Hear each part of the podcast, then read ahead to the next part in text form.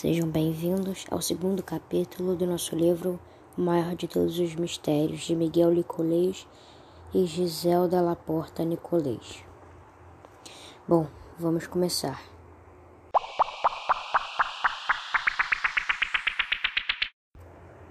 Bom, agora vamos começar com o nosso segundo capítulo do livro O Maior de Todos os Mistérios.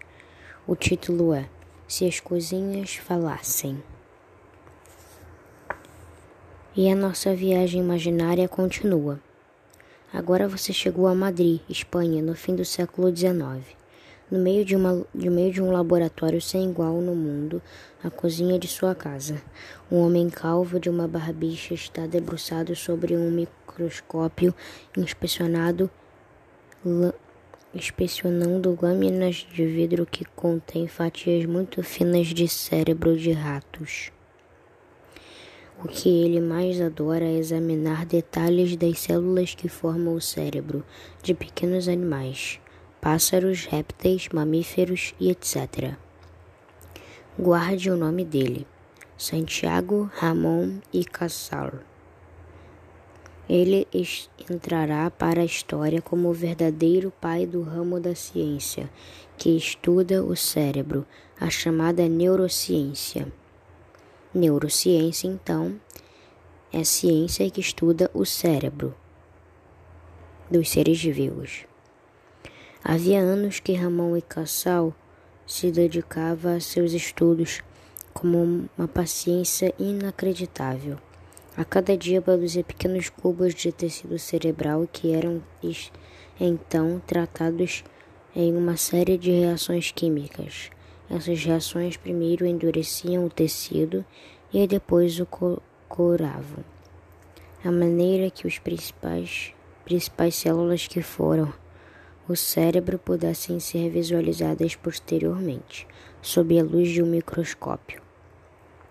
Esse processo químico ficou conhecido como reação negra, pois colore os neurônios do preto, deixando o resto de tecido amarelado e foi inventado por Camilo Gold, um médico e cientista da Universidade de Pavia, na Itália. Curiosamente, ele também usava a cozinha de sua casa como laboratório. Após concluir esse processo, Ramon e Casal usava uma lâmina de metal muito afiada para fatiar cada bloco e produzir uma enorme sequência de fatias finíssimas, da ordem de 100 micra ou 1 sobre 10 de milímetro. Essa fatia era então delicadamente colocada colocadas na superfície de lâminas de vidro recobertas com gelatina. A gelatina fazia com que as fatias do tecido ficassem bem aderidas às lâminas de vidro, permitindo que Ramon e Cassal as cobrisse como uma capa de vidro muito fina. Desse modo, ele podia observar as fatias cérebro, de cérebro no seu microscópio favorito e passar a maior parte do dia desenhando todos os detalhes dos primeiros circuitos de células cerebrais jamais vistos por qualquer outro par de olhos humanos. Como era um emérito desenhista, Ramon e Cassal criou um método muito engenhoso de produzir em papel tudo aquilo que ele podia observar através de seu microscópio. Apaixonado por seu trabalho, passou décadas desenhando tudo o que via nas incontáveis tardes e noites, em que ele descobriu os mi mistérios microscópios, microscópicos do cérebro.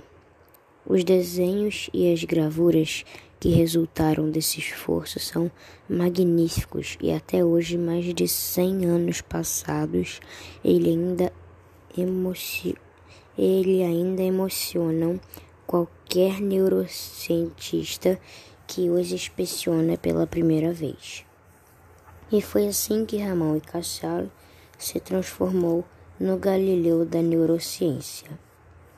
Então Galileu observou com espanto os planetas do sistema solar e as estrelas do universo através do seu telescópio. O espanhol se extasiou explorando o universo celular que forma o nosso cérebro.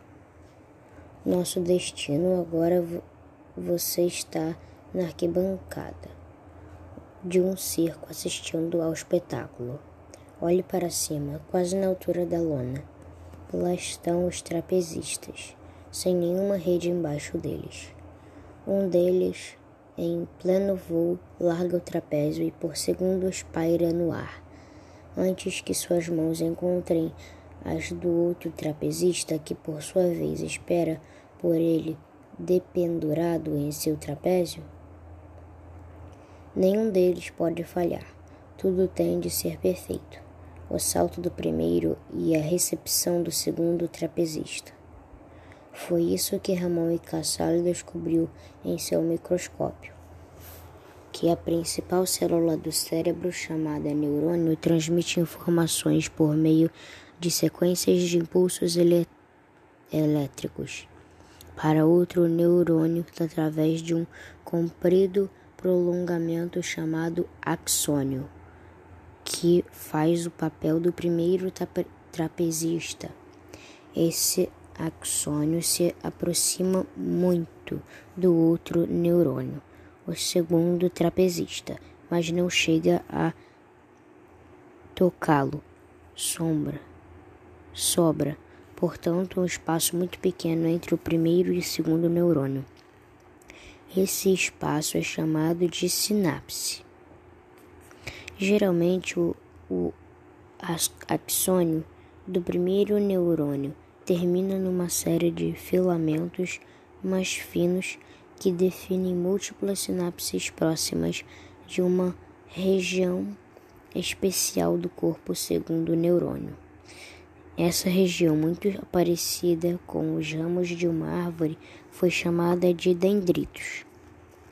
Hoje sabemos que o impulso elétrico elétrico produzido por um neurônio traveca por seu axônio e é transmitido através das sinapses para os dendritos do segundo neurônio. Essa informação é conhecida porque neurocientistas muito, muitos anos depois de trabalhos originais de Ramon e Casale desenvolveram métodos para medir a propagação de estímulos elétricos através de, do axônio de um neurônio e a sua transmissão para os dendritos de outra célula. Todavia, muito antes que esses métodos tivessem sido inventados e que medições fossem feitas, Ramon e Casale simplesmente observando os circuitos neurais formados pelas conexões de centenas de neurônios coloridos nas suas lâminas de microscópio, deduziu que era este trajeto dos sinais eletro, elétricos no cérebro do axônio de um neurônio para os dendritos de outro. Esse e outros chamados inspecionantes desse espanhol genial serviram como certidão de nascimento da neurociência.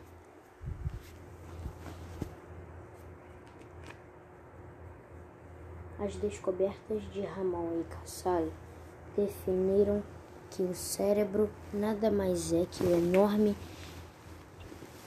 ema, emaranhado, emaranhado, uma gigantesca teia de neurônios e seus axônios, ou nervos.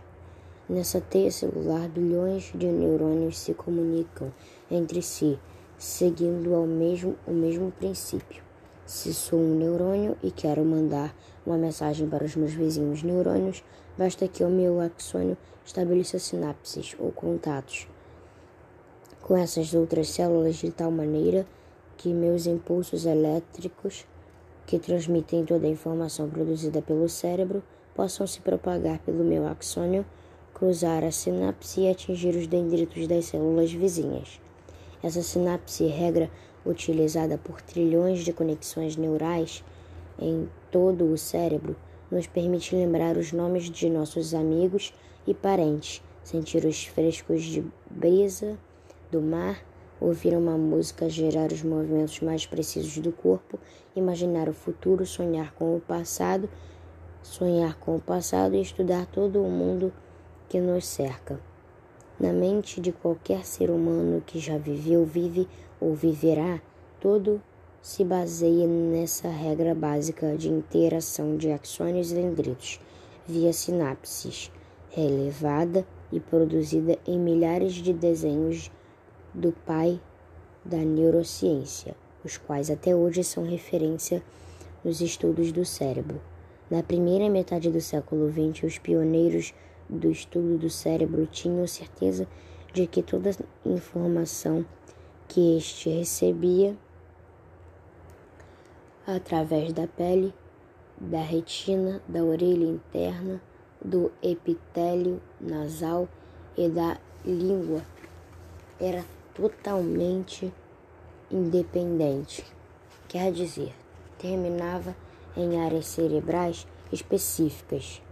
Ele acreditava que o cérebro era como um grande salão onde funcionários trabalhavam em cubículos separados, como se vê hoje em várias empresas. Essa visão foi chamada de teoria localize, localize, olha, localizacionista do cérebro. Outros cientistas, contudo, tinham uma teoria alternativa para o funcionamento do cérebro. Essa visão pode ser mais bem explicada por meio de exemplos muito familiares. Quando se realiza uma eleição para a presidência do Brasil, pessoas de todos os municípios do país votam para decidir quem ocupará o cargo. Da mesma forma, quando alguém realiza uma busca no Google, um enorme número de computadores interconectados mundo afora, geralmente que a pergunta será recebida por um dos milhares afora, por um dos milhares de servidores de empresas e que o resultado aparecerá no monitor. Pois bem, na visão alternativa proposta por esse outro grupo de neurocientistas, o cérebro humano funciona como uma eleição.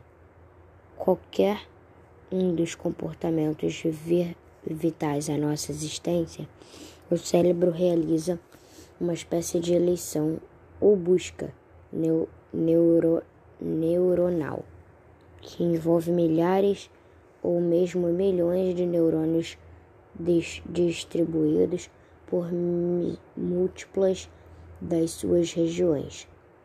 Então, nessa teoria alternativa chamada de distribucionista, o cérebro delega o ato de pensar a grandes populações de neurônios distribuídas por toda a sua vasta extensão. Tal estratégia, na opinião dos cientistas que a propõem, constitui uma eficiência apólice de seguro para o cérebro, pois evita que uma pessoa pareça perca funções cerebrais importantes quando um ou mais neurônios são distribuídos, quem quer por um traumatismo, quer por uma doença. Na natureza, vemos outros exemplos dessa apólice de seguro. Quando leões africanos querem matar um elefante, uma pressa muito grande e perigosa mesmo para eles, jamais atacam sozinhos.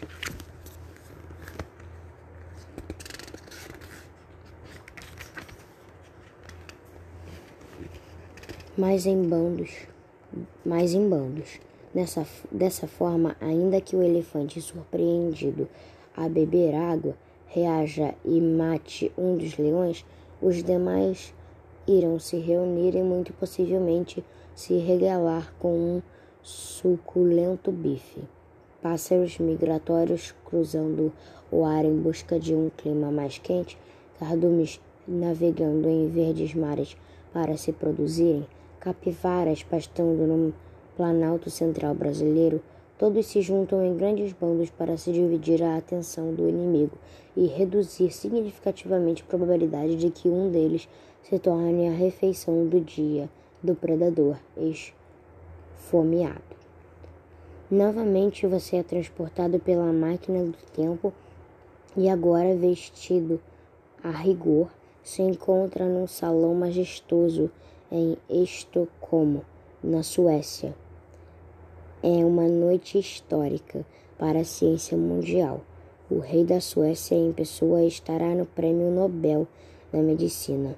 O ano é 1900 1906 e pela primeira vez desde o prêmio foi criado ele foi criado ele será de, será dividido por dois eminentes cientistas Santiago Ramon e Casal e Camilo Gonde pela enorme contribuição que daram, deram ao estudo da estrutura microscópica do cérebro.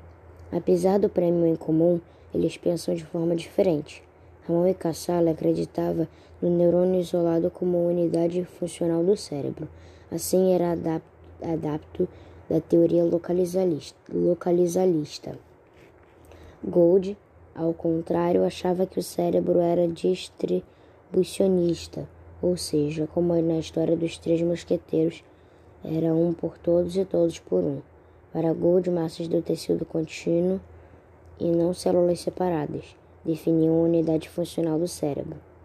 Ambos fizeram as apresentações de sua teoria para auditores lotados e na presença do rival, um discordando do outro, é claro, mas também disparando elogios ao oponente. Foi assim que, entre tapas e abraços, nasceu a neurociência moderna. Felizes, provavelmente, ficaram as esposas de Ramon e Cassal e Gould. Afinal, os maridos delas e os alunos deles agora podiam continuar os trabalhos em modernos laboratórios e de uma vez por todas desculpar as coisinhas para que elas pudessem retomar as práticas, digamos, mais gastronômicas. Bom, pessoal, isso foi tudo do segundo capítulo do nosso livro Maior de Todos os Mistérios, de Miguel Nicoleles e Giselda Laporta Nicoleles. Espero que tenham gostado e vamos continuar o terceiro amanhã. Beijos e até a próxima.